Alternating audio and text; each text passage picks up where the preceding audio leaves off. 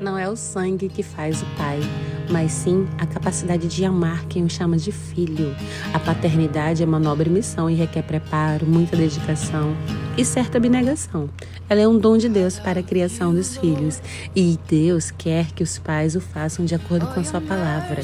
A paternidade é um sacerdócio dado por Deus. Os pais foram comissionados para esse papel, para dar direção e proteção e provisão à família afirmando e comunicando a palavra de bênção, de valor, de identidade, de senso de pertencimento, de propósito, ministrando a bênção de Deus em sua casa.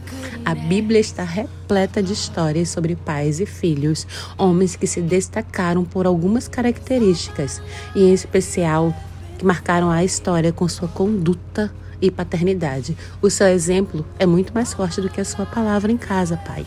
E graças também quero dar ao Paizinho Celeste, Pai Superior. Por isso, eu quero desejar feliz Dia dos Pais para todos os pais, não só os que são de sangue, mas os que fazem o verdadeiro papel de pai. Que Deus abençoe.